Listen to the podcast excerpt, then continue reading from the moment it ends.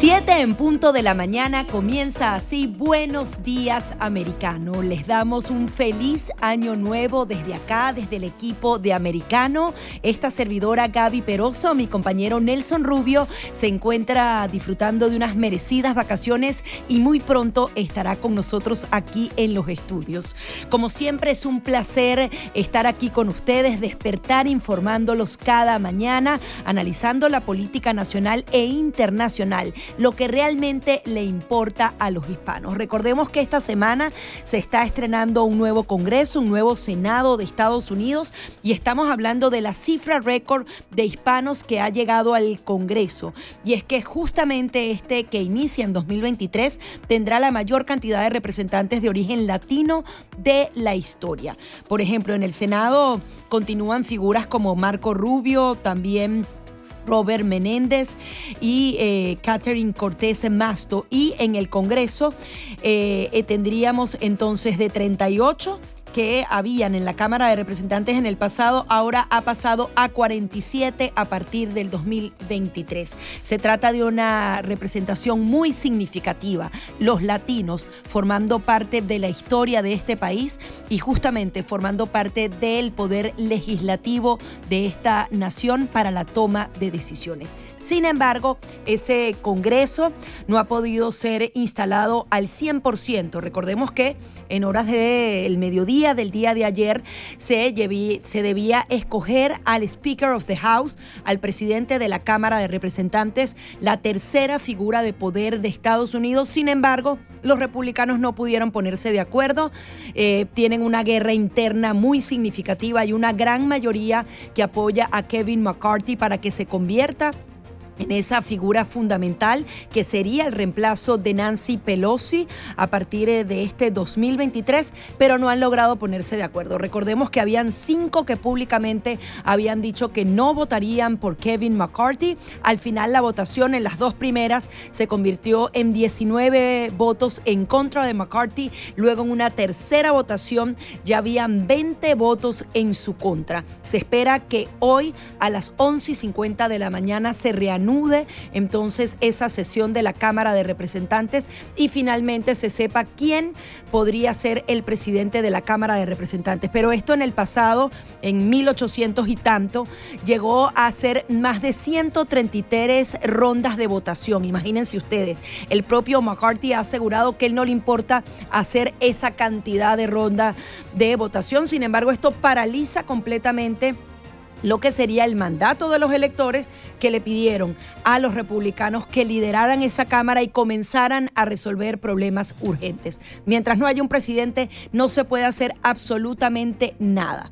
No se pueden eh, fijar las reglas eh, de lo que será este nuevo Congreso, mucho menos escoger las cabezas de cada una de las comisiones, ni comenzar cada una de las investigaciones que han prometido los republicanos en materia de eh, la pandemia, el tema de Hunter Biden, el tema del presupuesto y el gasto público desmedido, tantos temas urgentes como también el tema de la frontera. Mientras tanto, mientras esta desunión de los republicanos ocurría en Washington, en Florida, veíamos también cómo nuevamente tomaba posesión el gobernador Ron DeSantis, quien eh, justamente en esta inauguración condenaba la locura filosófica y prometía luchar contra la mafia progresista. Recordemos que ha tenido una de sus banderas eh, fundamentales, es defender a los menores, a los niños, a las familias, que en las escuelas no se sexualice a nuestros hijos, eh, que justamente haya una línea muchísimo más clara en materia educativa y que también todas esas tendencias eh, izquierdistas tengan un freno. Justamente la comunidad latina de acá del sur de Florida conoce muy bien lo que está sucediendo en nuestras escuelas y es por eso que el gobernador de Santis arrasó en esas elecciones y justamente busca entonces poner coto a este tipo de ideas. Incluso durante el programa estaremos tratando algunos temas relacionados a ese tema de la familia, cómo se sigue buscando, se siguen impulsando iniciativas específicas para, por ejemplo, operar o mutilar a nuestros niños, a nuestros jóvenes en esta tendencia transgénero que eh, si bien cualquier adulto podría tomar perfectamente esta decisión, no debería ocurrir en niños y adolescentes adolescentes que no tienen la suficiente madurez mental para tomar este tipo de decisiones. Mientras tanto, vamos a las 7 y 5 minutos de la mañana a revisar los principales titulares a esta hora aquí en Buenos Días Americano. Los republicanos asumen el control de la Cámara Baja de Estados Unidos, por lo que el presidente Joe Biden deberá terminar su mandato con un parlamento dividido, a pesar de haber logrado mantener el dominio en el Senado. Próximamente el bando republicano deberá escoger al presidente de la Cámara, cargo que estaba dispuesto para Kevin McCarthy, quien hasta ahora no cuenta con los 218 votos necesarios. Los parlamentarios aseguraron que con el cambio de mando del Capitolio abrirían investigaciones sobre la gestión de la pandemia la retirada estadounidense de Afganistán. AFP tiene los detalles.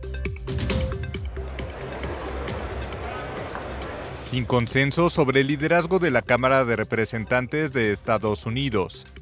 La oposición republicana tomó el martes el control de la Cámara Baja, pero no logró elegir a un presidente luego de tres rondas de votación. El cuerpo legislativo levantó la sesión sin un dirigente, algo nunca visto en 100 años. El republicano Kevin McCarthy, el gran favorito para sustituir a la demócrata Nancy Pelosi, no logró calmar la revuelta de un grupo de partidarios del expresidente Donald Trump y no alcanzó la mayoría necesaria de 218 votos. Mucha gente ha tomado el dinero de Kevin McCarthy para su elección y luego unos cuantos no quieren apoyarlo como presidente. Imaginen eso. Esto no es sobre el país, es sobre Kevin. Simplemente no les agrada a Kevin McCarthy. El speaker o presidente de la Cámara es la tercera figura más importante de la política estadounidense, después del presidente y el vicepresidente, McCarthy parece dispuesto a hacer concesiones a los más conservadores, pero tampoco puede darse el lujo de ponerse en contra a los republicanos moderados. Aunque su margen de maniobra es reducido, por el momento no tiene un rival fuerte. Él ha hecho el trabajo al unificar a nuestra conferencia. La gente de este país espera que trabajemos en la agenda de una mayoría republicana en la Cámara.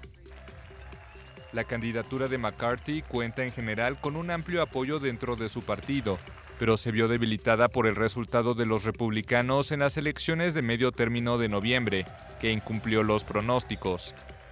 La elección de un presidente de la Cámara de Representantes podría decidirse en horas o semanas.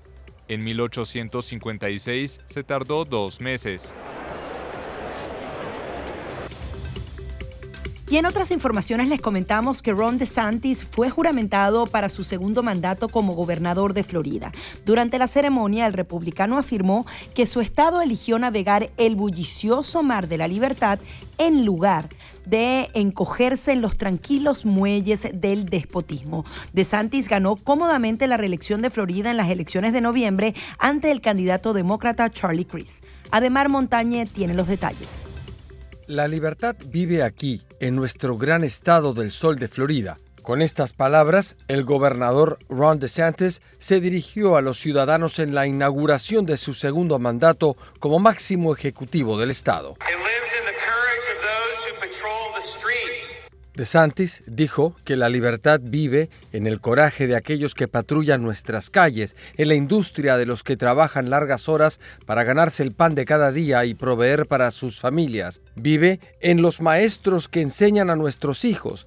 Vive en la determinación de los que cultivan nuestros alimentos, en la sabiduría de nuestros ciudadanos mayores vive en los sueños del número histórico de familias que se han mudado de otras partes de este país porque vieron en Florida la tierra de la libertad y la tierra de la cordura. DeSantis también reiteró su promesa de combatir la mafia woke y resaltó sus logros durante los últimos cuatro años, como fortalecer la educación, ponerle fin al activismo judicial, abordar las deficiencias en el sistema electoral del Estado y defender la ley y el orden.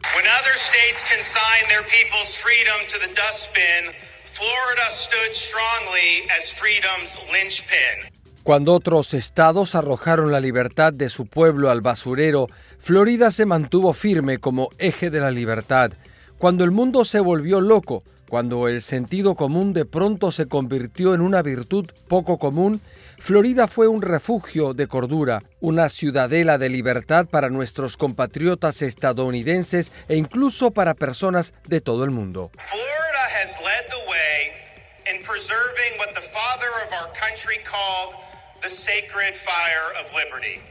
Florida ha liderado la preservación de lo que el padre de nuestra patria llamó el fuego sagrado de la libertad. Es el fuego que llevó a un decidido presidente a plantarse en Berlín y decir derriben este muro, enfrentándose a los comunistas y ganando la Guerra Fría. Ademar Montañe, americano. Estos son algunos de los principales titulares a esta hora, pero no se retire porque al regreso estaremos analizando lo que podría suceder en el Congreso estadounidense.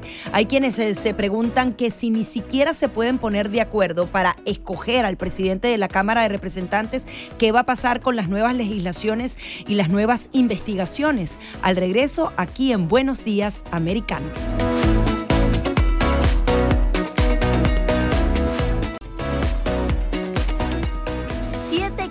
De la mañana continuamos con más de Buenos Días Americano, recordándoles eh, que nos puede justamente sintonizar a través de las 790 AM si usted se encuentra en Miami, en Los Cayos, en Fort Lauderdale, en Palm Beach. La señal potente de las 790 AM transmite nuestra programación las 24 horas del día. Pero una de las maneras más sencillas de tenernos siempre con usted es bajando la aplicación móvil de Americano Media. Uno simplemente va a la tienda, dependiendo si usted tiene Android o iOS, va a la tienda, busca Americano Media y nos puede descargar y a partir de allí tenernos en todos sus dispositivos móviles. Recordemos que ahora está esa facilidad que el teléfono hace un espejo con el televisor, así que también puede tenernos en su casa donde quiera, poder gozar de la programación de Americano Media que ha sido diseñada 100% para usted. Y recuerde que a partir del mes de enero a mediados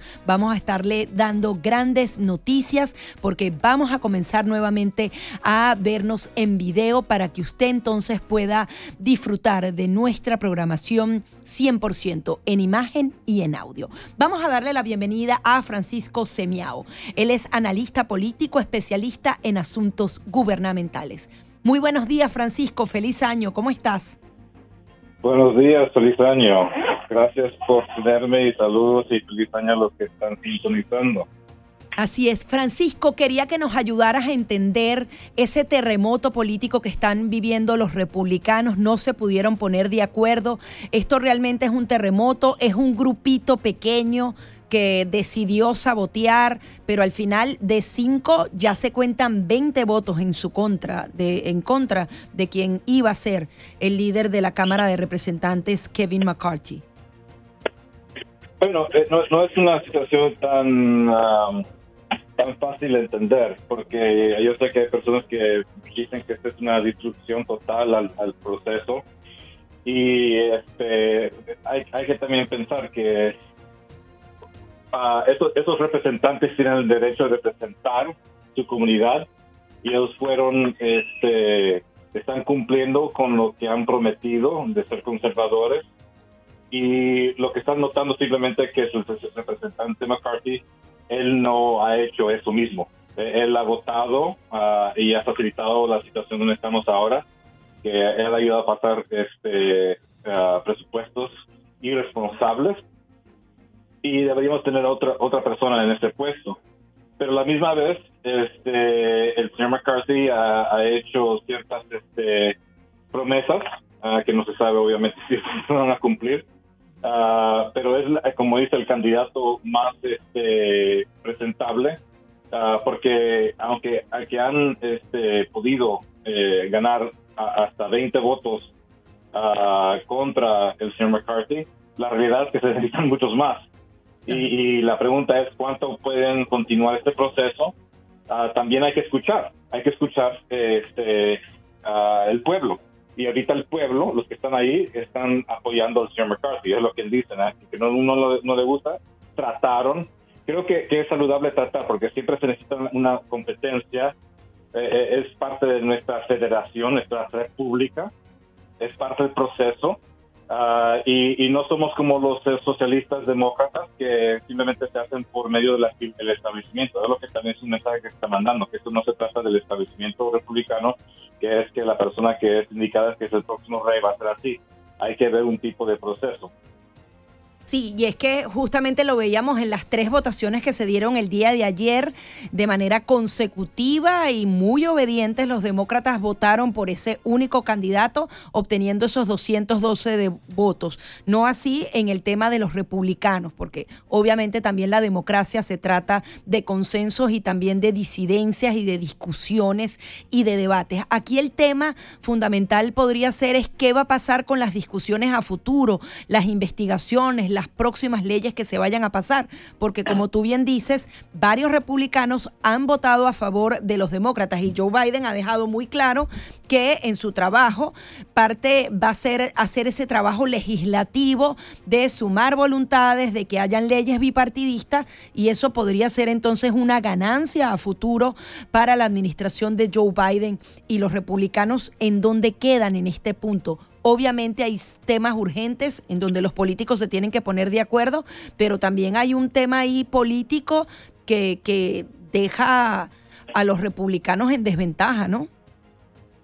Totalmente en desventaja porque cuando hay este, asuntos que son importantes que han estado dividiendo este país, eh, es eh, bien dudable que el Senado, que está controlado por los demócratas y por la administración, que pues, uno puede esperar que no, no uno de dos.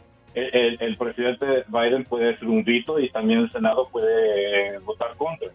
Pero por lo menos, ah, como se dice en inglés, ah, que el, la Cámara de Representantes son los que manejan las, ah, como dice, las finanzas, por lo menos se puede poner un paro a la destrucción que se está haciendo estos últimos años.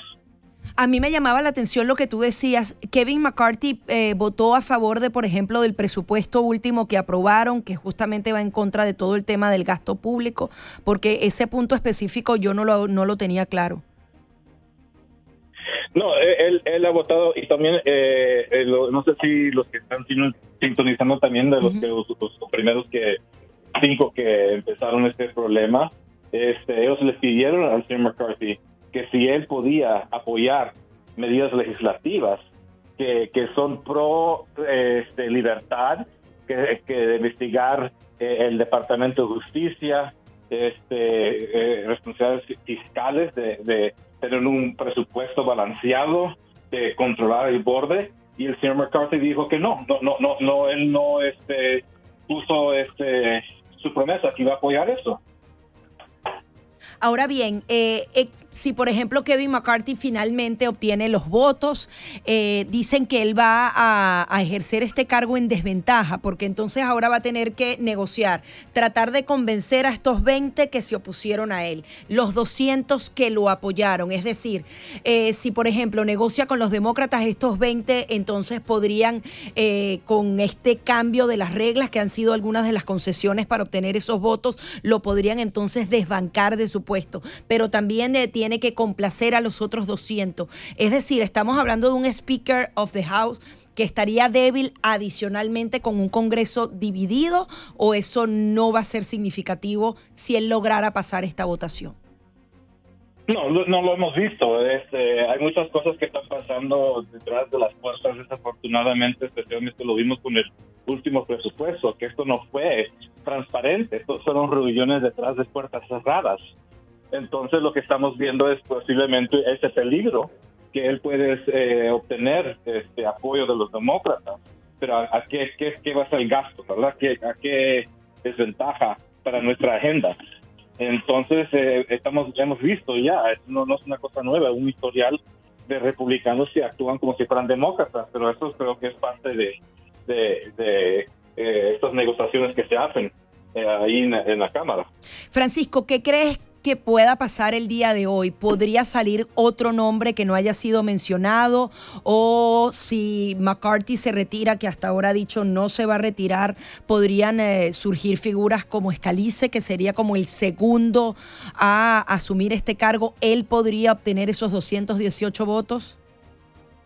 Escalice ya anunció que él no va a hacer nada mientras que el señor McCarthy está activo y el señor McCarthy dijo que él no iba a parar. Entonces, pero sí, este, como dice el señor Caliz, eh, demostró interés, pero no, no, no se ha lanzado formalmente y no lo va a hacer mientras no eh, el señor McCarthy está, como dice, activo en esa carrera. Este, acerca de otros nombres, posiblemente, si esto se ve que está todavía estancado, uh, pero este, por, este, razones de mover la agenda adelante, porque no, no, no, se puede hacer negocios de la Cámara hasta que esto, este proceso pase. Posiblemente podemos ver un poco más de negociaciones entre los, este, los conservadores que están eh, ahora contra McCarthy. Ah, vamos a ver hasta dónde dura, porque esto ah, en el pasado ha, durado días, sí. un proceso de días. Entonces creo que los conservadores están viendo, esperando a ver uh, si va a haber más apoyo. El problema y el peligro es que desafortunadamente republicanos que no están actuando como republicanos han estado haciendo amenazas como si estuvieran, estuvieran en un, país de, como dice, de, tercer mundo que dicen que porque están no están a, contra de McCarthy son enemigos y que van a haber este, consecuencias. Qué triste, qué triste es eso. Sí, sí, eh, em, empiezan con, con, el pie izquierdo en lo que sería esta sesión. Quiero invitarte a que te quedes con nosotros en la próxima parte para analizar eh, no solamente la posibilidad, hay quienes aseguraban que podía ser una figura fuera de la Cámara de Representantes. Quería que nos explicaras si esto realmente es posible, que podría darse algún tipo de sorpresa de este tipo. También analizar la toma de posesión del gobernador de Santi, justamente con eh, ideas nacionales. Dicen que ya no solamente se trata de su cargo como gobernador, sino también sus aspiraciones a la presidencia y también analizar lo que seguiría eh, ocurriendo en Twitter. Al parecer ahora van a hacer revelaciones específicas contra Anthony Fauci. En breve seguimos conversando con Francisco Semiao, analista político.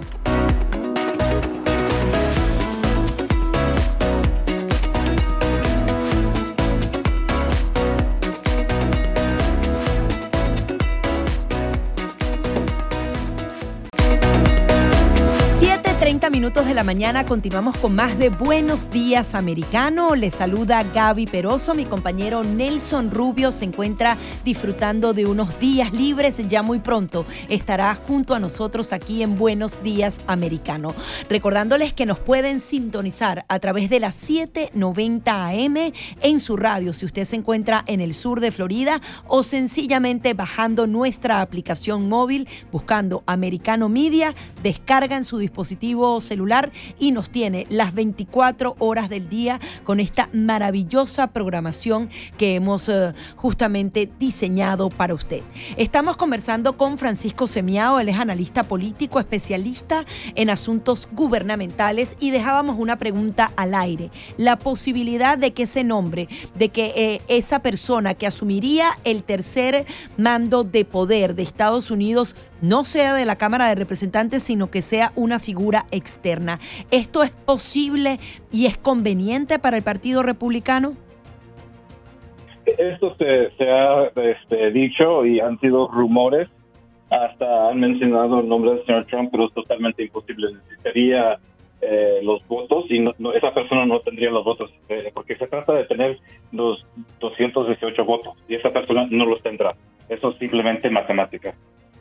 Ahora bien, quería comenzar también a analizar junto a ti el tema del gobernador Ron DeSantis, una figura muy poderosa que daba de alguna manera un contrapeso a ese partido republicano. Mientras veíamos como el caos en Washington, veíamos justamente un acto y eh, eh, un grupo cohesionado de republicanos en torno a una figura que se puede convertir en una figura nacional. El poder que puede tener el gobernador Ron DeSantis, por ejemplo, con este gran jurado para el tema del COVID-19 y otros temas de importancia nacional? No, es importante y creo que inteligentemente se está posicionando para una autoridad de la presidencia.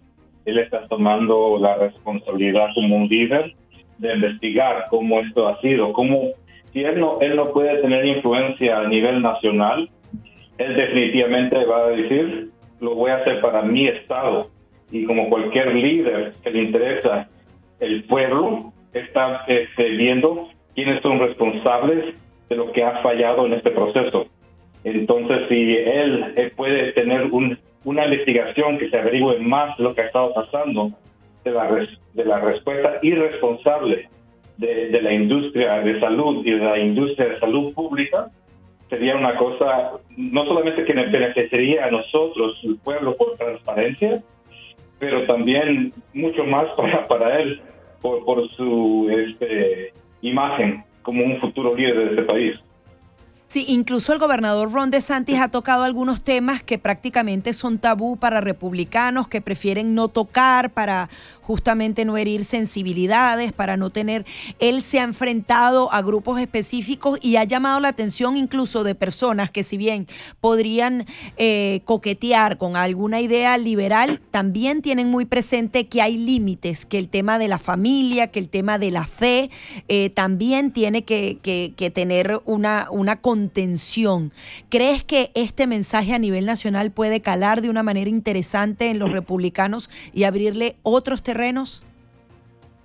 No, absolutamente. E, él creo que es una manera, se podría decir, y yo sé que podrían haber personas que están que no están de acuerdo conmigo, pero hasta cierto punto se podría decir que es como un, mini Trump. este, pero sin este la, lista de cosas negativas con todo respeto al, este, pasado presidente.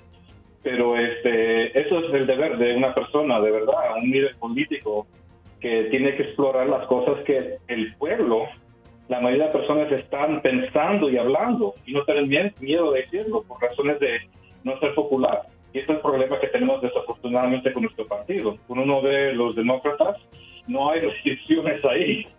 Saben lo que están haciendo. Claro que cuando ellos corren por la, por la, este, cuando están en elecciones, corren como centristas, pero ya cuando están ahí en poder, este, se hacen más a la izquierda, pero el, el señor de Sánchez, lo, lo que me gusta de él es que uno lo que ve y lo que escucha es lo que de verdad tiene.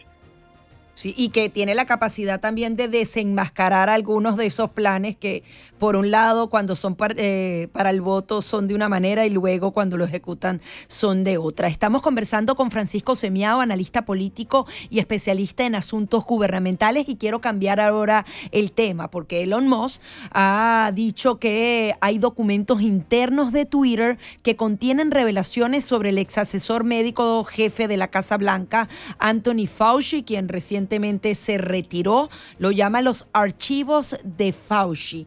¿Qué puede revelar? ¿Qué, ¿Qué esperas tú que pueda salir eh, de estos nuevos documentos?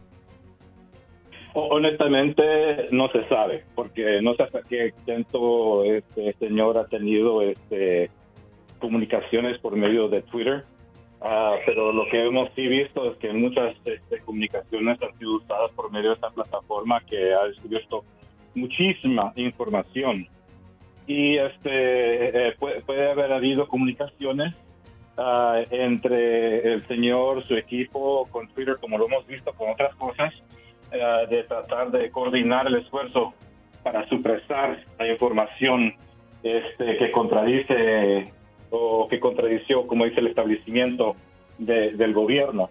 Ah, hemos visto también que eh, personas bien notadas, en muchas este, credenciales han sido silenciadas, las carreras de ellos arruinadas porque han sido despedidos. Entonces, eh, si eso encubre, eh, si eso es lo que vamos a, descubrir, solamente vamos a, confirmar lo que muchos hemos este, sospechado estos, estos años. Y una cosa triste, yo sé que el señor Fauci, como te ha sido te ha dicho que es un, un artista, solamente se, se, fue de su posición porque piensa que por dejar esa posición puede ser protegido de una, una por ser llamado al Congreso, ¿verdad? Pero este, hay personas que quieren investigarlo, ah, pero dicen que eso no lo, no lo, va a proteger. Pero lo que, lo que hemos visto, tristemente, no solamente recientemente con el señor Fauci, con su ah, reciente exposición, Ah, pero lo hemos visto con otras personas que han sido nombradas, ah, llamadas para estas investigaciones al Congreso, que simplemente dicen no me acuerdo y ahí se acaba y no, hay nada después de eso. Y eso lo vimos en, la última, en la reciente visita con los congresistas, o que fue por medio de plataforma virtual, que hasta un congresista dice que es interesante que en los últimos años todo lo que hizo el señor Fauci no se recuerda nada de sus de su, este, coordinaciones por esta pandemia. Sí, ahora, más allá del tema de Fauci como tal, ¿crees que esto pueda marcar un precedente? ¿Se pueda establecer algún tipo de legislación para que no ocurra que esas opiniones establecidas o la opinión que era eh, del establishment o de los CDC eh, y donde se borra completamente innumerables posteos de personas que tenían una, una, opinión distinta y en algunos casos la historia les dio la razón a esas personas que fueron invisibilizadas. Puede ocurrir algo específico, una legislación, algo, porque normalmente este tipo de denuncias eh, se dan, pero tiene que haber algún tipo de resultados para que esto no vuelva a ocurrir, para que no haya una coalición entre el FBI y la Casa Blanca para silenciar a un grupo de ciudadanos, ¿no? Sí, no, eh, debería haber algo y espero si, si no, como dice, algo de la agenda que existe ahora. Yo, por lo menos de mi parte, este, yo, yo voy a tratar de hablar con personas porque yo, yo este, no sé hasta dónde nuestros, este, los que están sintonizando ahora, este, uh, entienden de mi pasado, que yo, yo tengo un maestrado, mi primer maestrado fue en salud pública y yo entrené en el propio CDC. Yo hice un internado ahí. Entonces, y yo por mis estudios fui entrenado por el jefe de, de, la división de, investigaciones de pandemia. Entonces les digo una cosa, que el gobierno no siguió la ciencia. Eso fue una pura mentira. Y solamente si uno ve en la propia rama médica, siempre hay el derecho de una segunda opinión, que eso ni lo hubo. Cuando estaban doctores expertos diciendo que habían medidas que se podían usar inmediatamente, otras drogas inmediatamente fueron silenciados y perdieron sus licencias. Entonces sí debe haber un tipo de legislación para proteger los expertos del público, porque nosotros somos los jefes de esas personas que están trabajando por el gobierno.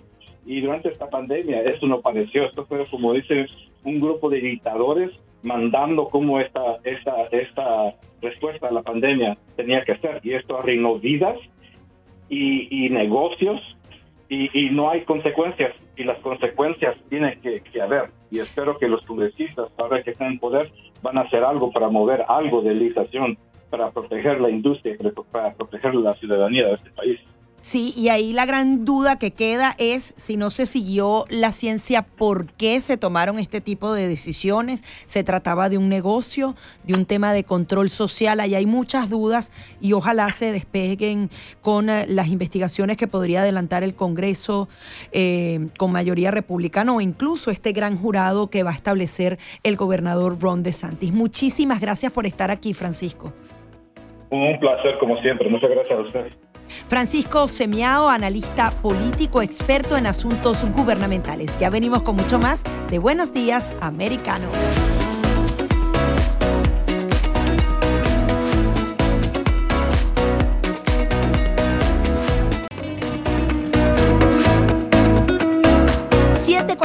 45 minutos de la mañana continuamos con más de Buenos Días Americano. Recordemos eh, que pueden seguir nuestra programación a través de Radio Libre que retransmite la señal de Americano Media a través de las 790 AM. Si usted se encuentra en el sur de Florida, desde Los Cayos hasta Palm Beach, pueden escuchar nuestra poderosa señal. Y muy pronto, ya avanzado el mes de enero, usted podrá disfrutar de nuestra programación en video a través de plataformas como Roku, Android TV, Apple TV, también eh, a través de Amazon Fire y demás plataformas digitales, porque Americano Media no solamente se va a limitar a la radio, sino que también podrá ver nuestros rostros en su pantalla, justamente siendo esa alternativa a toda la información que se recibe. Los hispanos necesitan otro tipo de información, otro tipo de análisis, otro tipo de profundidad. Y precisamente Americano Media está aquí para poder brindárselas. Tenemos una programación absolutamente genial en donde pueden ir a las profundidades de la política estadounidense, al tema económico, al tema internacional, la región latinoamericana analizada por expertos en varios puntos del planeta, el tema europeo todo, absolutamente todo, lo puede disfrutar aquí en Americano Media. Sigue acompañándoles eh, con ustedes aquí en Buenos Días Americano Gaby Peroso. Mi compañero Nelson Rubio se encuentra de días libres y muy pronto va a estar con nosotros. Vamos a, a revisar otros titulares a esta hora. Más de 16.000 migrantes fueron transportados de Texas hacia ciudades santuarios durante el 2022. La información la dio a conocer la oficina del gobernador Greg Abbott, que detalló que los migrantes fueron transportados en autobús a ciudades del norte. Abbott indicó que Twitter, en Twitter que la medida tenía una intención de alivar las ciudades del estado que están abrumadas por las políticas de frontera abierta del presidente Joe Biden. Detalló que más de 9.100 migrantes fueron enviados a Washington DC, más de 4.900 a Nueva York, 1.500 a Chicago y 840 a Filadelfia. El clima obliga al retraso de últimas horas de 7.000 vuelos dentro, hacia o fuera de Estados Unidos, según el sitio web de, seguimiento de vuelos flyaware.com. El mal tiempo también ha obligado la cancelación de 710 rutas aéreas, de acuerdo con el sitio web especializado. Denver ha sido el estado más afectado con suspensiones y cancelaciones, registrándose más de 600 vuelos modificados por la nieve y la poca visibilidad visibilidad. Mientras tanto, California se prepara para una tormenta brutal y alertan a los residentes de posibles inundaciones. Las autoridades eh, instaron a los residentes del norte del estado que se preparen para la llegada de la tormenta que traerá de 2 a 5 pulgadas de lluvia. Los meteorólogos estudian el fenómeno del río atmosférico que se espera traiga fuertes lluvias y vientos también entre hoy y mañana. Con la tormenta registrada el pasado fin de semana se registraron niveles récord de agua en eh, justamente uno de los ríos cerca de Sacramento que rompieron tres diques e inundaron el área entera. Congresistas estadounidenses eh, plantean una regulación más amplia de TikTok luego de prohibirse el uso de la red social en dispositivos públicos. Ahora los congresistas eh, desean ampliar las restricciones para la red china. Mike Gallagher, representante republicano, es una de las figuras que defiende que el bloqueo de la red debería expandirse a nivel nacional. La directora administrativa del Congreso estadounidense, Catherine Spinder, indicó que eh, en un memorándum que la aplicación se considera de alto riesgo. La Reserva Federal y dos autoridades regulatorias estadounidenses alertaron a los bancos del país sobre los riesgos vinculados a las criptomonedas, casi dos meses después de la quiebra de la plataforma FTX. En un comunicado, las autoridades indicaron que para los bancos comerciales, la actividad ligada a las criptomonedas es probablemente muy incompatible con prácticas bancarias seguras y sanas Además, consideran importante que los riesgos vinculados al sector de criptomonedas no deben ser atenuados o controlados y que no migren hacia un sistema bancario tradicional.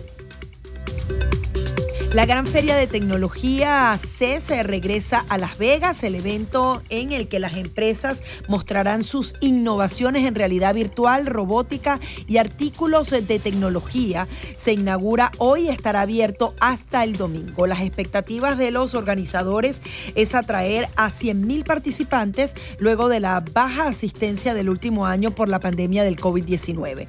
El vicepresidente senior del grupo comercial Customer Technology Association, Quinsen Fabricio, dijo que cerca de 3.000 empresas ya se han inscrito para este evento.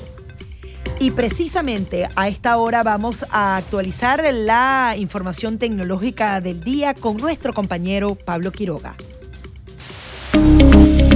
Hola, ¿qué tal? Soy Pablo Quiroga con la noticia tecnológica del día. Sam Backman Fried, el cofundador de FTX, se declaró no culpable en un tribunal federal en Manhattan.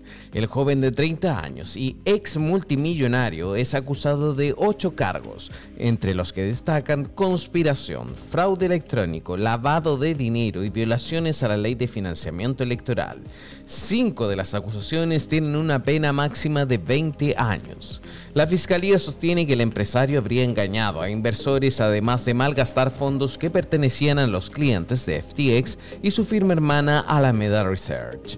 Para el 2 de octubre quedó fijado tentativamente el inicio del juicio a cargo del juez de Nueva York, Louis Kaplan, mientras Backman Fried queda bajo arresto domiciliario con vigilancia electrónica. El mes pasado pagó una fianza de 250 millones de dólares luego de ser extraditado desde las Bahamas, lugar de la sede central de FTX. Soy Pablo Quiroga con la noticia tecnológica del día. Y en otras informaciones les comentamos que la capilla ardiente de Pelé finalizó este martes tras la visita de 230 mil aficionados, según cálculos del Club Santos. AFP tiene el reporte. Pelé ya es eterno. Los restos mortales del astro brasileño fueron sepultados el martes en la ciudad de Santos, en Brasil, tras una procesión en la que miles dieron su último adiós al rey del fútbol, que murió el jueves pasado a los 82 años en Sao Paulo, tras batallar contra el cáncer. Mucha, mucha emoción. Mucha, mucha emoción ver al rey Pelé pasar tan cerca, a dos metros, con tristeza en el corazón, pero con mucha emoción. Él merecía este maravilloso homenaje. Maravillosa. El cuerpo del que muchos consideran el mejor futbolista de la historia reposa en un mausoleo en el memorial Necrópole Ecuménica, el cementerio vertical más alto del mundo con 14 pisos, según el récord Guinness. El entierro de los restos de Pelé pone fin oficialmente a varios días de luto en Brasil, que debe tres de sus cinco copas del mundo al exdelantero, autor de 1.283 goles, según sus propias cuentas. Pelé, nuestro rey. Es el único monarca del mundo, aceptado por todos. Se realizó una ceremonia religiosa a puerta cerrada, con presencia de los familiares del único tricampeón mundial del planeta. El cortejo fúnebre desfiló por 7 kilómetros por la ciudad de Santos y tuvo un momento álgido delante de la casa de Doña Celeste, la madre de 100 años de O'Rey, cuyo estado de salud le impide ser consciente de la muerte de su hijo. El cuerpo de Pelé salió del estadio Vila Belmiro del Santos, donde fue velado durante 24 horas por más de 230 mil personas, entre ellas algunas figuras destacadas, como el presidente Luis Ignacio Lula da Silva y el dirigente de la FIFA, Gianni Infantino. La FIFA pedirá a todas las 211 federaciones en el mundo que nombren un estadio con el nombre de Pelé, y la avenida que circunda el mítico estadio del Maracaná, en Río de Janeiro, donde Pelé marcó su gol número 1000, será rebautizada el miércoles con su nombre. Y una última información destacada a esta hora y es que Vladimir Putin ha reconocido que eh, son muchas más las cifras de bajas en el ataque en Ucrania contra sus soldados. Moscú elevó el saldo a 89 muertos y eh, justamente dijo que el uso no autorizado de teléfonos permitió rastrearlos, es decir, culpó a sus propios soldados de su muerte. Vamos a hacer una nueva pausa y enseguida mucho más.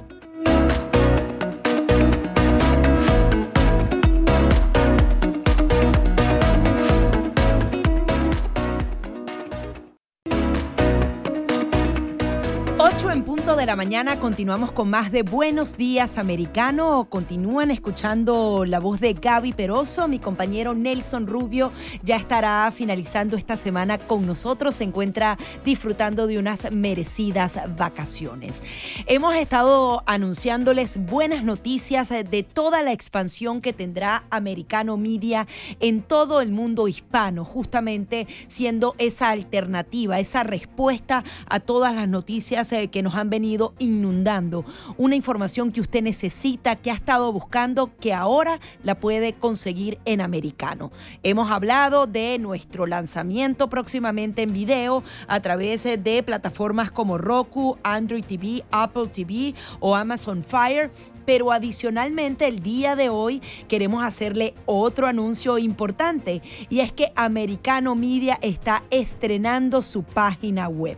¿Y quién mejor? Para presentar lo que viene ahora a través eh, de la vía digital que nuestro director eh, digital Manuel Aguilera, quien además es analista político, periodista español de amplia trayectoria aquí en Estados Unidos. Manuel, buenos días, ¿cómo estás? Pues muy buenos días. Aquí estamos trabajando, como decías, en, la, en el nuevo proyecto de noticias digital de Americano Media. Además me encanta, es sobrio pero contundente y un diseño bastante sencillo. Invitamos de una vez a nuestra audiencia a colocar americanomedia.com. Facilito, americanomedia.com y ver esta página web. Coméntanos un poco del diseño de esta página y qué quieres ofrecer en paralelo a la programación en vivo que disfruta nuestra audiencia a través de la radio y de otras plataformas. Bueno, pues el cambio dramático que, que, está experimentando la página hoy, y les pido disculpas a todas las personas que se, que metan en la página, porque a lo largo del día de hoy estamos actualizando, estamos resolviendo todos los problemas técnicos. Esto es una, es una transición, pero bueno, ya se puede ver y ya se puede leer notas eh, del día y ya estamos trabajando en actualizarla. Pero como decía, el cambio fundamental es que antes, hasta ayer, se podían ver toda la oferta de programas eh, radiales y, programas de televisión eh, que tenía, que ofrecía Americano Media y a partir de hoy pues hemos, hemos creado una redacción 24/7 para que además eh, lo primero que se vea cuando uno entra en la página americanomedia.com es una selección de las noticias actualizadas más importantes, más relevantes para los hispanos de, Estados Unidos. Hemos, hemos creado una serie de secciones, son política, Estados Unidos, América Latina, opinión, estilo de vida y deportes en las que vamos a ir actualizando todas esas eh, noticias más importantes, pero también vamos a tener análisis y también vamos a tener opinión. Todo esto en un entorno de mucha integración y de mucha coherencia con toda nuestra oferta en radio que ya existe y la oferta de televisión que viene. O sea que realmente nosotros somos un grupo multimedia, somos un grupo multiplataforma que trabajamos la noticia en, distintos, eh, en distintas plataformas para servírsela a nuestra audiencia, pero, pero bueno, creo que es una gran noticia porque eh, y eh, como complemento a lo que ustedes escuchan, a que la, que la audiencia escucha en la radio o ver en la televisión, podrá conectarse cualquier momento del día, cualquier día del año, a nuestra página de noticias que se aloja en americanomedia.com. Sí, Manuel, y es que como bien señalabas, están justamente esas secciones fijas, política, Estados Unidos, América Latina, opinión, pero adicionalmente hay una pestañita que va a mantenerlo usted informado, actualizado. Están los temas de hoy en donde usted hace clic ahí y rápidamente se informa de lo que ha pasado durante el día. Quería que nos eh, eh, analizaras un poco la realidad de los medios hispanos en Estados Unidos. Hay muchísima información de valor en inglés, pero no necesariamente así en español. Y Americano Media, una de las labores fundamentales va a ser dar profundidad a esos temas que son muy nacionales, que se tratan localmente en inglés, pero que no llegan a todas las audiencias en español. Coméntanos un poco lo que puede ser eh, esta nueva alternativa que ofrece Americano Media. Bueno, en medios en español existen de hace, mucho, de hace muchos años en, Estados Unidos, eh, eh, hemos trabajado en, varios, conozco bien la realidad de los medios hispanos en Estados Unidos, pero yo creo que todos han tendido un, eh, un estereotipo del hispano, ¿no? Han estereotipado al hispano, le han, le han, han, hecho un perfil, yo creo que erróneo, y le han dado un contenido que yo creo que no ha estado a la altura que el contenido que se da en inglés, ¿no? Yo creo que en ese estereotipo del hispano, eh, digamos que se le ha menospreciado de alguna manera y se le da un tipo de contenido pues muy, muy poco profundo, muy orientado, hay, migración, siempre los mismos temas, siempre, eh, siempre con la misma óptica, incluso con un sesgo ideológico más, más cercano a las tesis de la izquierda y los demócratas y lo que pretendemos en Americano Media es, tratar al hispano como lo que es, ¿no? En la mayoría de los casos un, ciudadano ya de Estados Unidos o una persona que, está con una visa o, una situación de, progresando situación legal en Estados Unidos, pero son personas que están en este país, que están trabajando, que les interesa la economía, que les interesa la política, que les interesa todo lo que está pasando y que no hace falta eh, tratarles eh, con esa con un, poco con esa eh, con esa especie de altura que, les, que se le intenta tratar de, muchos medios hispanos sino que yo creo que hay que hablarles de los temas que les interesan cómo los interesan y de una manera objetiva no eso es lo que vamos a tratar no tratar temas de todo tipo. En American Media hablamos mucho de política, pero es que realmente la política lo es todo. La política está eh, inmersa en la economía, está inmersa en el entretenimiento, está inmersa en el deporte. Al final, la política tiene muchas aristas y además, por supuesto, vamos a informar sobre otros temas. Pero yo creo que estamos aquí para, para empoderar al hispano, ¿no? para reivindicarle y para demostrar que el hispano, cuando es ciudadano, es un ciudadano más de los Estados Unidos y cuando es una persona que está con visa, que está en proceso de, de a lo mejor tener la ciudadanía, pues son personas que están aquí trabajando, progresando, que son parte de este país y que tienen unos intereses igual de, de reales e igual de importantes que cualquier otra persona que vive en este país. Sí, estamos conversando con Manuel Aguilera, quien es el director de contenidos digitales para Americano Media, sobre este lanzamiento de nuestra página web tienen que ingresar inmediatamente a americanomedia.com para que usted adicionalmente de nuestra señal se pueda informar minuto a minuto de todo lo que pasa en el día. Y hablaba justamente de la importancia de los hispanos más temprano, Manuel. Estamos hablando de una cifra récord de hispanos que llega al Congreso. Sería el Congreso de este 2023 con mayor cantidad de representantes de origen latino de la historia.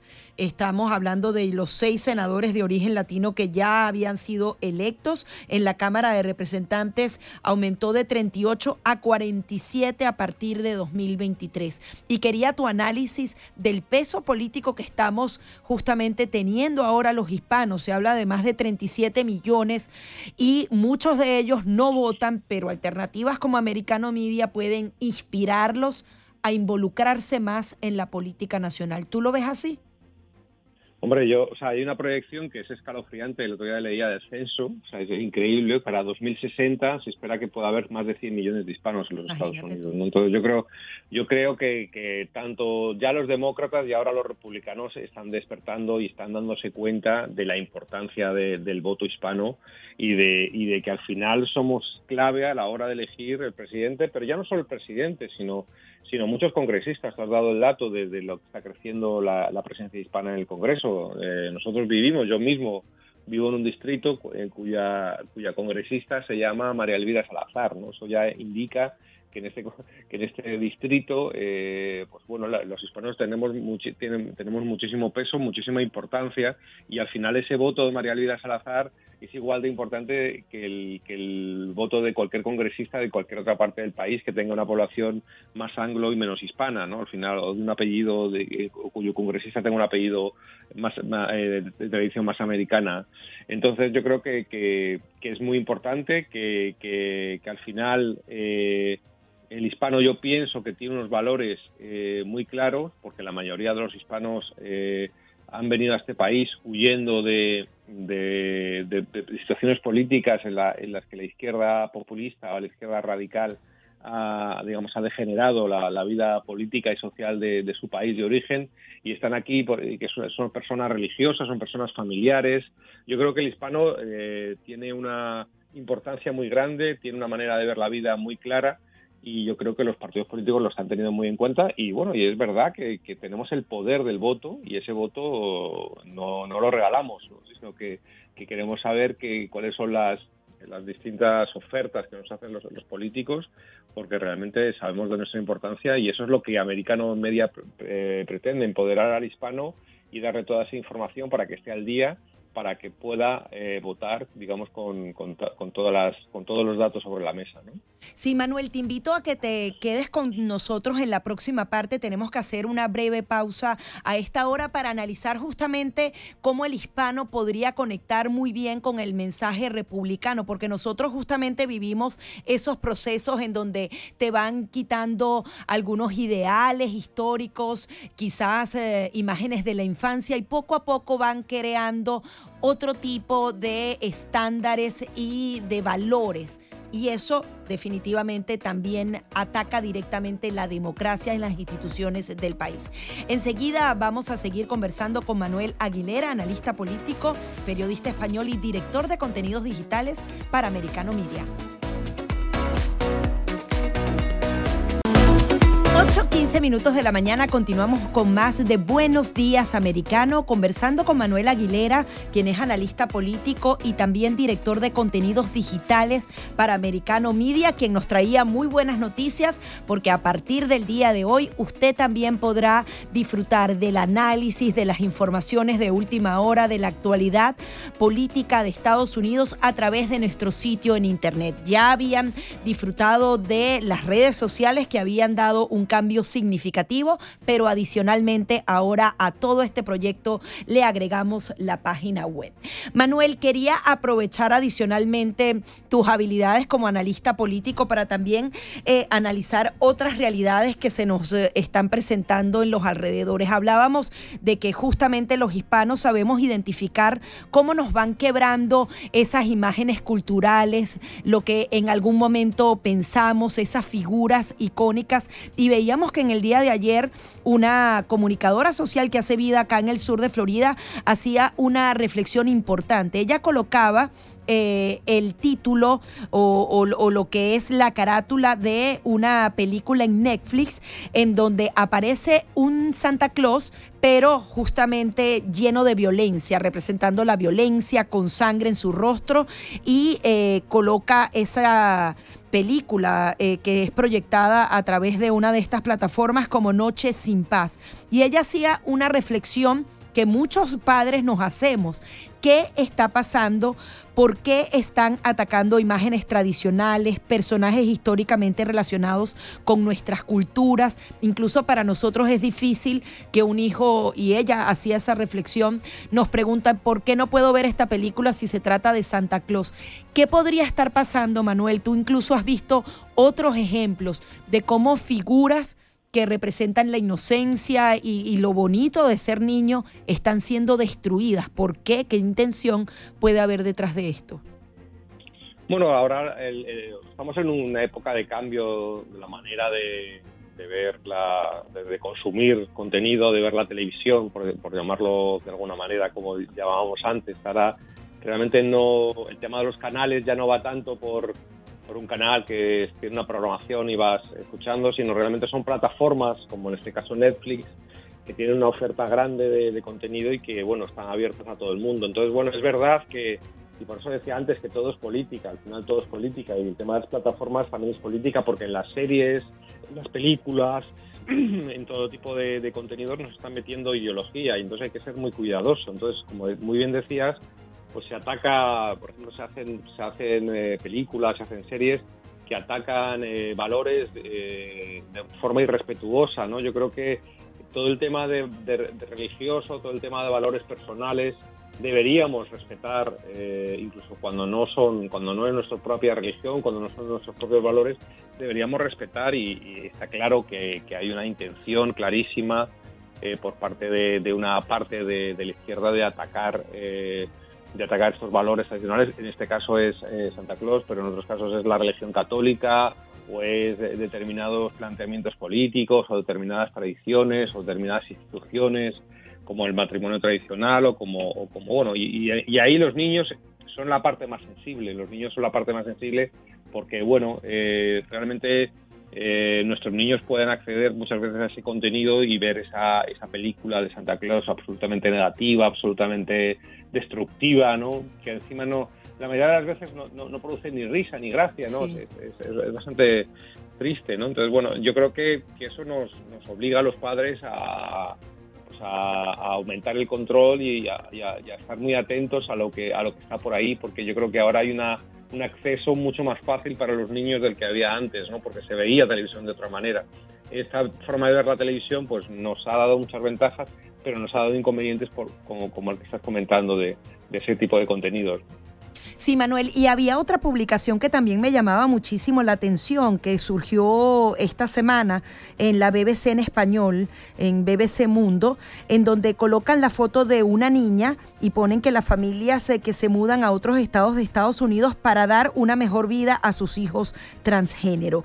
Yo leía a profundidad el artículo y me llamaba la atención que eh, de alguna manera el artículo lo que busca es deslegitimar algunas de las acciones que han tomado republicanos para proteger justamente a nuestros niños y adolescentes. Porque si bien quizás una familia puede tomar una decisión particular de eh, decir, bueno, mi hijo desde siempre sabe que es niño y nació en el cuerpo equivocado, voy a cambiarle la ropa, voy a hacer que lo llamen de un nombre diferente. Ese tipo de decisiones la puede tomar un padre responsable y poco a poco ir guiando a su hijo. El tema aquí es que dentro de ese artículo comienzan a hablar de todo el tema de las hormonas, de las mutilaciones que están sufriendo algunos de nuestros nuestros jóvenes y no necesariamente están tomando la decisión en la edad correcta, porque para eso hay que tener una madurez.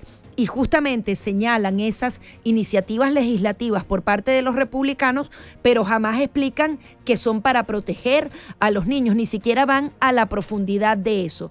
También que se puede estar buscando aquí, en donde justamente se está dando primero un tema de normalidad la palabra transgénero con la foto de una niña a mí me choca. Incluso a, veces hasta dudo si sé bien cuál es el concepto. Hice incluso el ejercicio de buscarlo en la RAI y le preguntaba a mi hija adolescente y me decía, mami, seguramente no es una niña, debe ser un adolescente que está tomando la decisión. No, es una niña y está la fotografía de una niña. Cuando tú ves todo eso, eh, es desafiante y estamos hablando de la BBC, uno de los medios que solía ser muy conservador en el mundo entero. Bueno, yo creo que este es un ejemplo más de lo que hablábamos antes de la narrativa de la izquierda, ¿no? Yo creo que, que bueno, pues eh, hay, un tema ahora con el colectivo LGTBI y, bueno, pues ellos están haciendo, digamos, que, una campaña ideológica sobre este tema, ¿no? Y, y, entrando en el tema de los transgéneros y de los menores, es que yo creo que ahí no no se puede hacer política eh, en el cuerpo de un niño, ¿no? O sea, yo creo que eso es un tema muy sensible en el que tomar una decisión de ese tipo, que no es cambiarle una ropita, que no es adaptarle un corte de pelo porque se sienta más a gusto un niño, sino es eh, la administración de hormonas o la, o, la, o la, posibilidad de hacer cirugías. Que son a veces irreversibles. Que no hay vuelta atrás. Y que además, porque es un tema que, me informó últimamente, he leído y de otros países, he leído cosas en España de testimonios de eh, niños que se han declarado transgéneros, pero que luego se han arrepentido con el paso del tiempo. Entonces, eh, de haberse hecho una operación. Entonces, es tremendo que eh, realmente un padre pueda decidir hacer una cirugía a un niño de 12, 11 años en base a lo que está sintiendo, lo, lo, que le está demandando en ese momento. Y aquí yo creo que más que la voz de los políticos o más que la voz de lo que a un padre le pueda apetecer o le pueda parecer en un momento dado, yo creo que aquí hay que escuchar a los especialistas, a los psicólogos y a las personas que hacen ese tipo de seguimientos a los niños, que no creo que recomienden eh, hacer una cirugía irreversible a un niño de 8 años o de 9 años.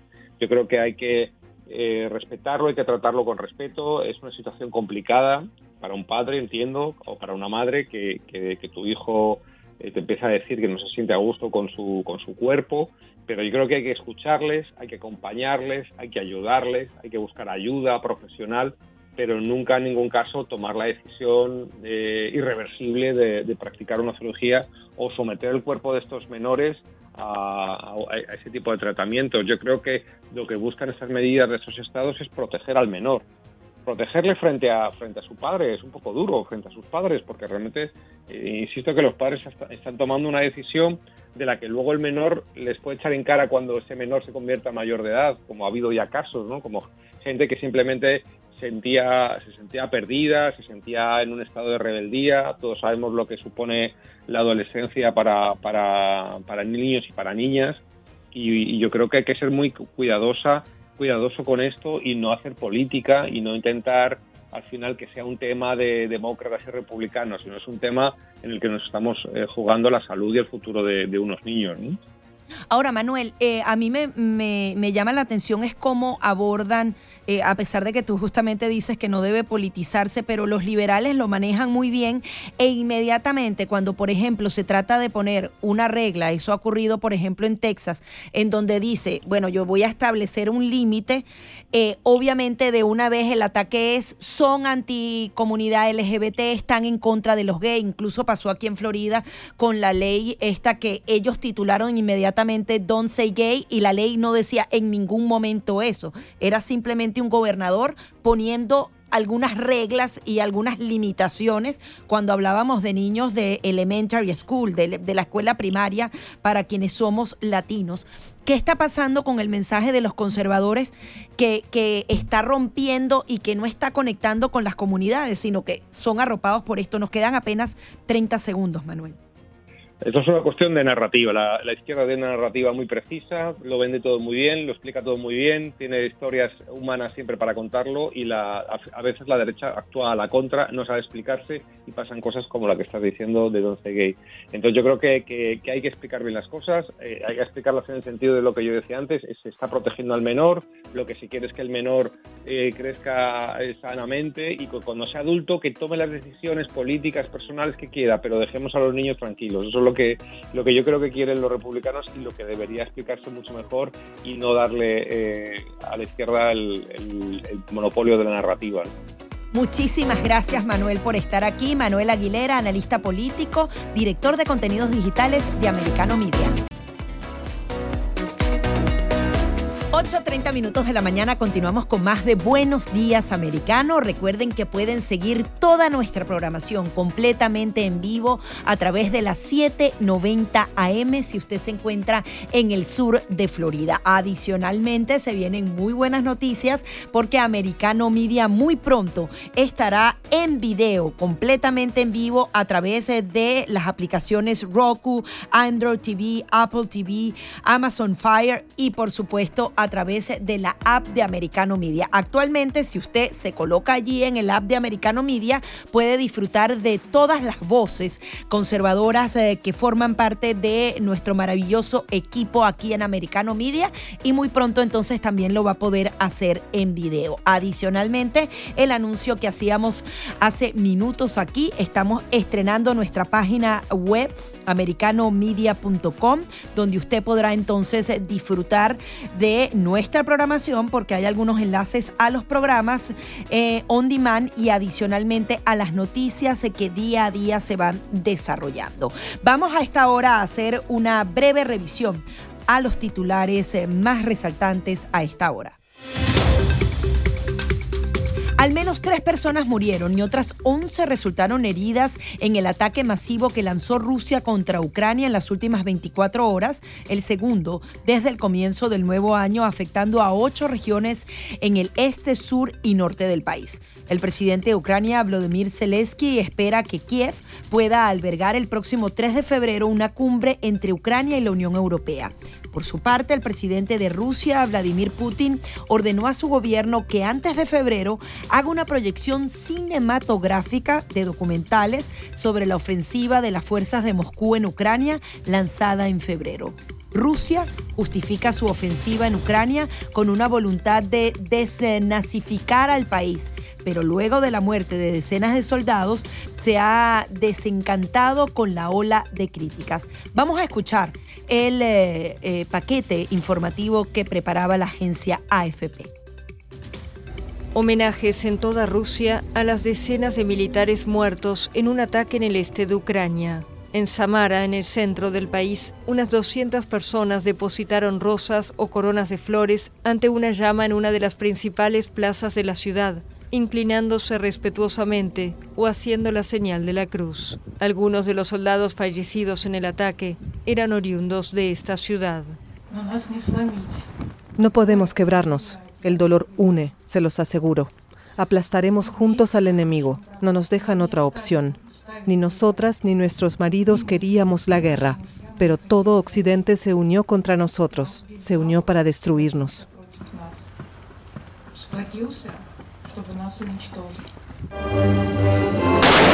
Según los medios locales, se celebraron concentraciones en otras ciudades de la región, como Togliatti y Cisran. Hasta ahora las autoridades han mantenido en general un silencio hermético sobre las bajas militares en Ucrania. Pero el lunes el Ministerio de Defensa ruso indicó que 63 soldados murieron por un ataque ucraniano en la noche de Año Nuevo en un edificio donde estaban instalados en Makeyevka, una ciudad ocupada por Rusia en la región del Donetsk, que Moscú afirma haber anexionado. El gobierno de Kiev sostiene que el número de víctimas es mucho mayor. Se trata de las bajas más cuantiosas sufridas por Moscú en un solo ataque desde el lanzamiento de la ofensiva contra Ucrania en febrero de 2022. La información conmocionó a Rusia y desató una avalancha de críticas, incluso entre partidarios de la intervención militar.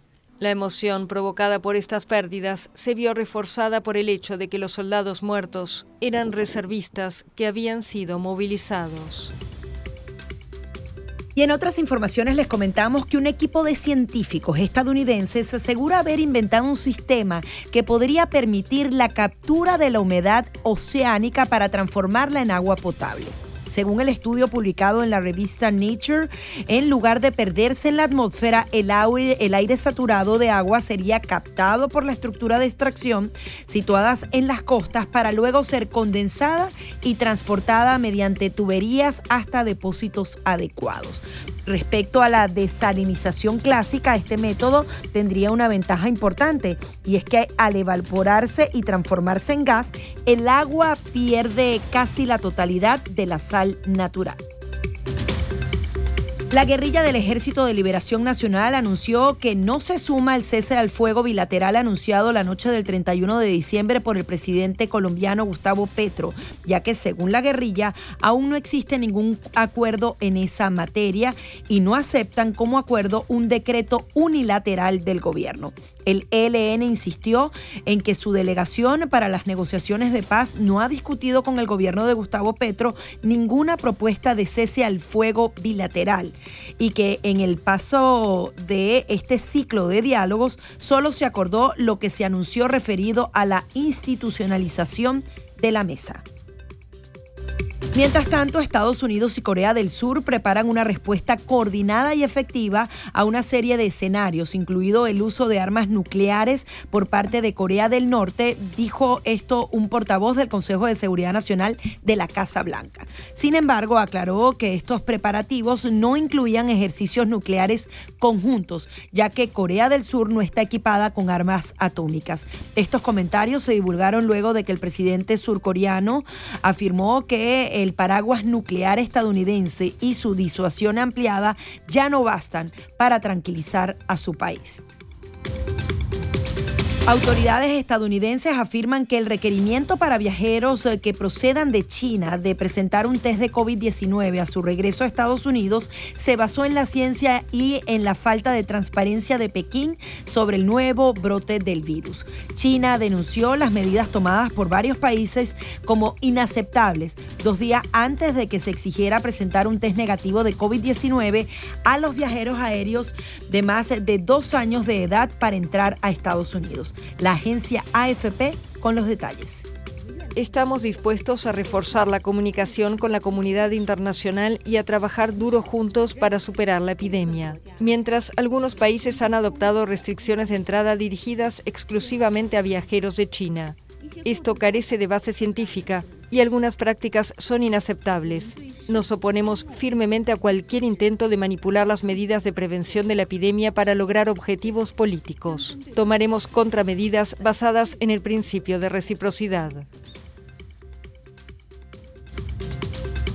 Y el gobierno, el gobierno de Estados Unidos señala que respeta la decisión de la Asamblea Nacional de Venezuela de 2015, controlada por la oposición, de suprimir el gobierno interino de Juan Guaidó.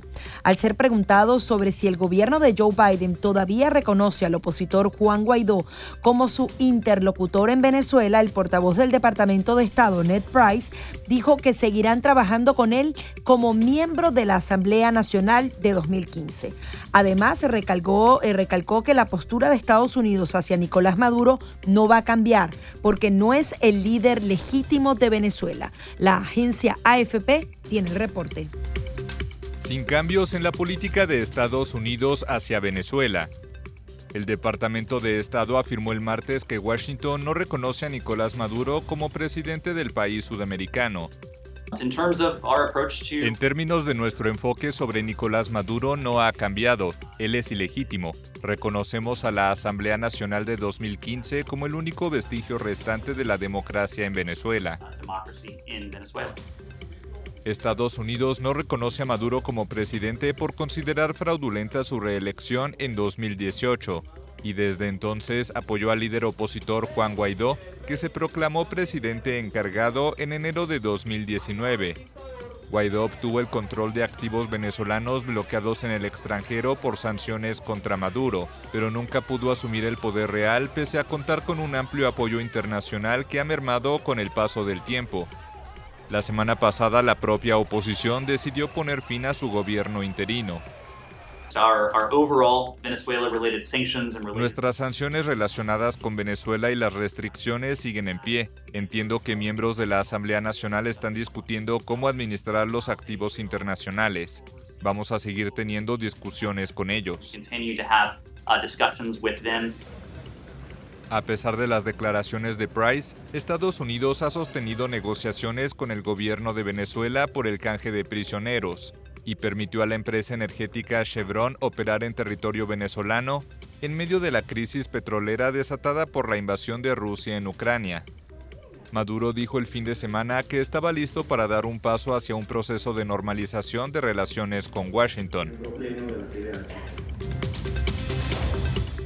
Y estos son los principales eh, titulares a esta hora, recordándoles que durante todo el día nuestra programación aquí en Americano Media eh, se centrará mayormente en todo lo que pueda suceder en la Cámara de Representantes. Recordemos que está pendiente la elección del presidente, se ha trancado el juego por parte de los republicanos, seguramente nuestra Lourdes Jubieta, que va a estar en vivo a la una de la tarde, estará haciendo algunos análisis mientras se realiza la votación y esta inicia aproximadamente a las 11 y 50 minutos de la mañana. No sabemos si habrá una, bueno, debe haber definitivamente una nueva votación, pero si esta se va a extender durante horas de la tarde, usted va a tener toda la información aquí en Americano Media. Pausa y ya venimos.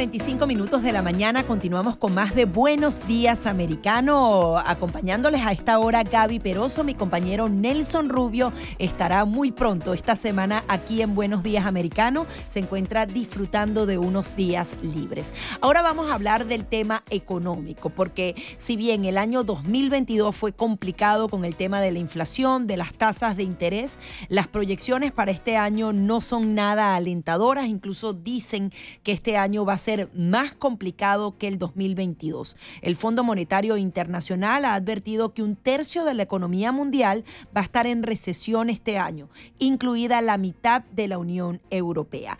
Para analizar este tema hemos invitado a José González, él es economista y analista financiero, managing partner de GCG Advisor. Muchísimas gracias José por estar aquí y feliz año para ti.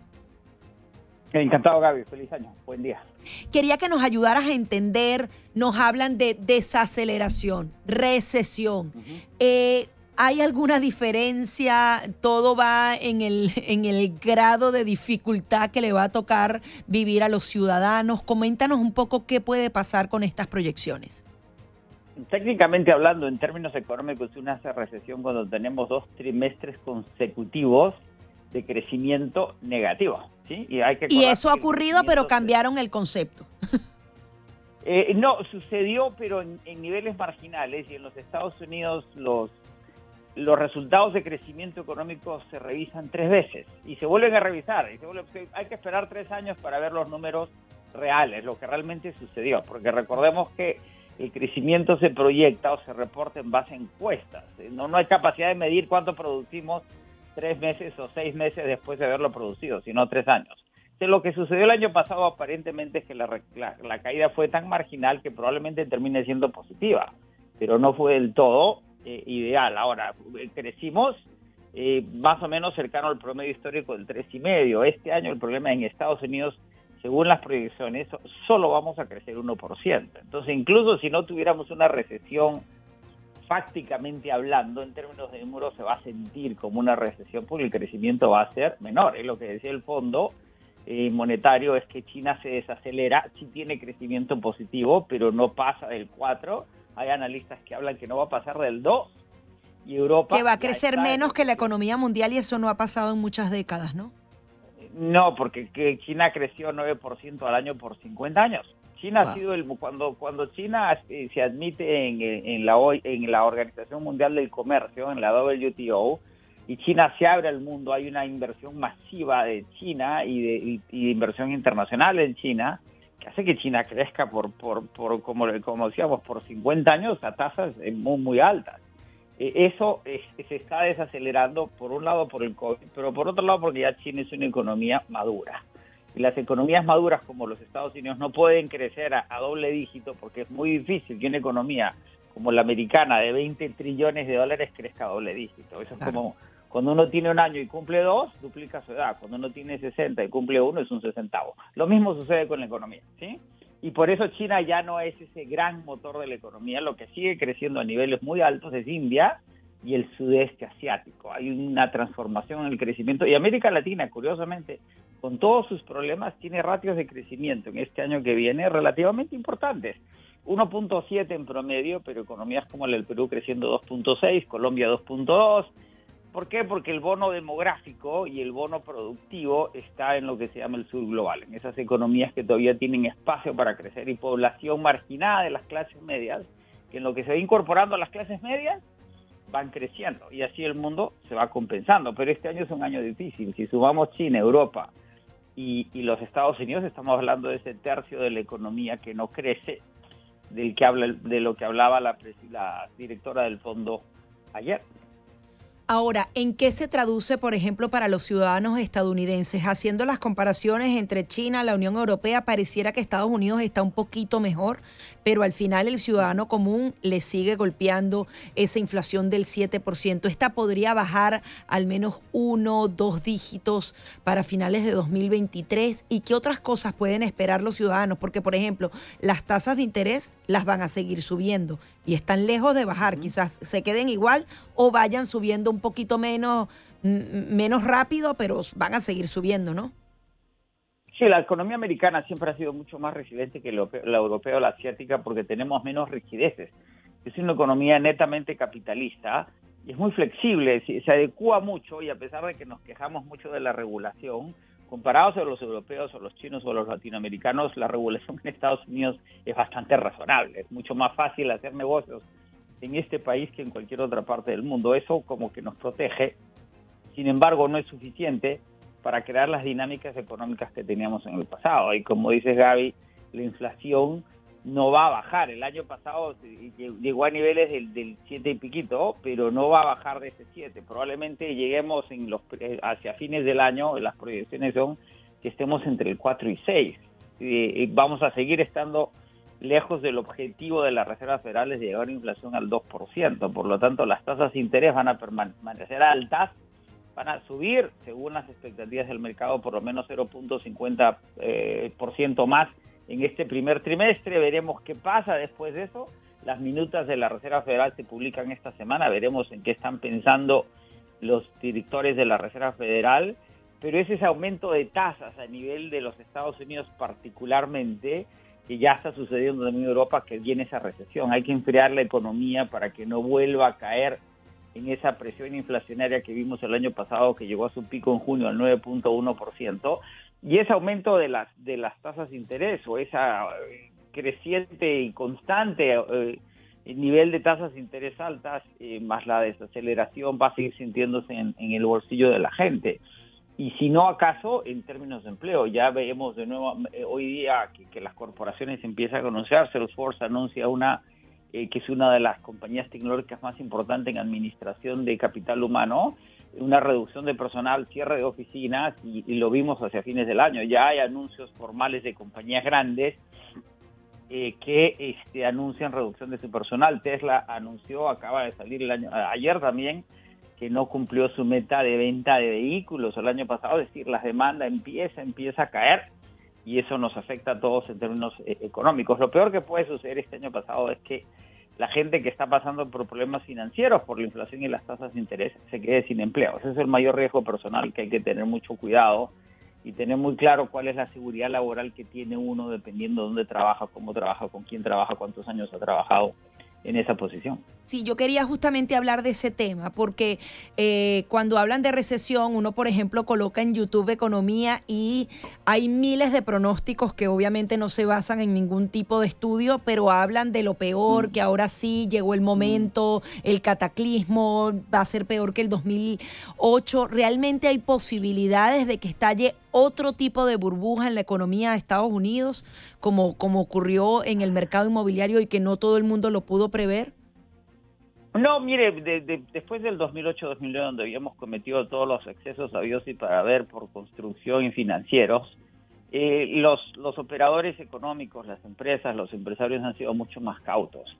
Eh, y la lección para la Reserva Federal, que es el, el, el, supervisor más importante del sector financiero, es mantener el sector financiero sano. El sector financiero americano está muy sano. De ahí que las burbujas, como las de las criptomonedas que reventaron a fin de año con el colapso de FTX, son administrables. Las, las, las, eh, las compañías vinculadas al cripto nunca acumularon más de 3 trillones en activos no, nocionales, no reales, sino en la noción del valor de los criptoactivos. Eso se ha reducido a menos de un trillón y no ha afectado a la economía, pues somos de nuevo, somos una economía de 20 trillones de dólares. Eh, no hay una burbuja que vaya a afectar, hay una desaceleración en, en lo que es el, el precio de las casas, entre otras cosas por el aumento de las, de las hipotecas y porque hay un límite a lo que la gente está dispuesta a pagar por la habitación, vamos a tener problemas habitacionales porque la población sigue creciendo, se siguen moviendo zonas urbanas eh, y no se está construyendo a la velocidad que se necesita, eh, pero nada dramático. más problemática es la situación europea o en Inglaterra, por ejemplo, que está siendo afectada más aún por la invasión en Ucrania la crisis energética que se vive en Europa, que es, que es muy, muy seria. Muchísimas gracias, José. Se nos acabó el tiempo del programa. José González, economista y analista financiero. Nos despedimos así rapidísimo, pero continúe con nuestra programación aquí en Americano Media.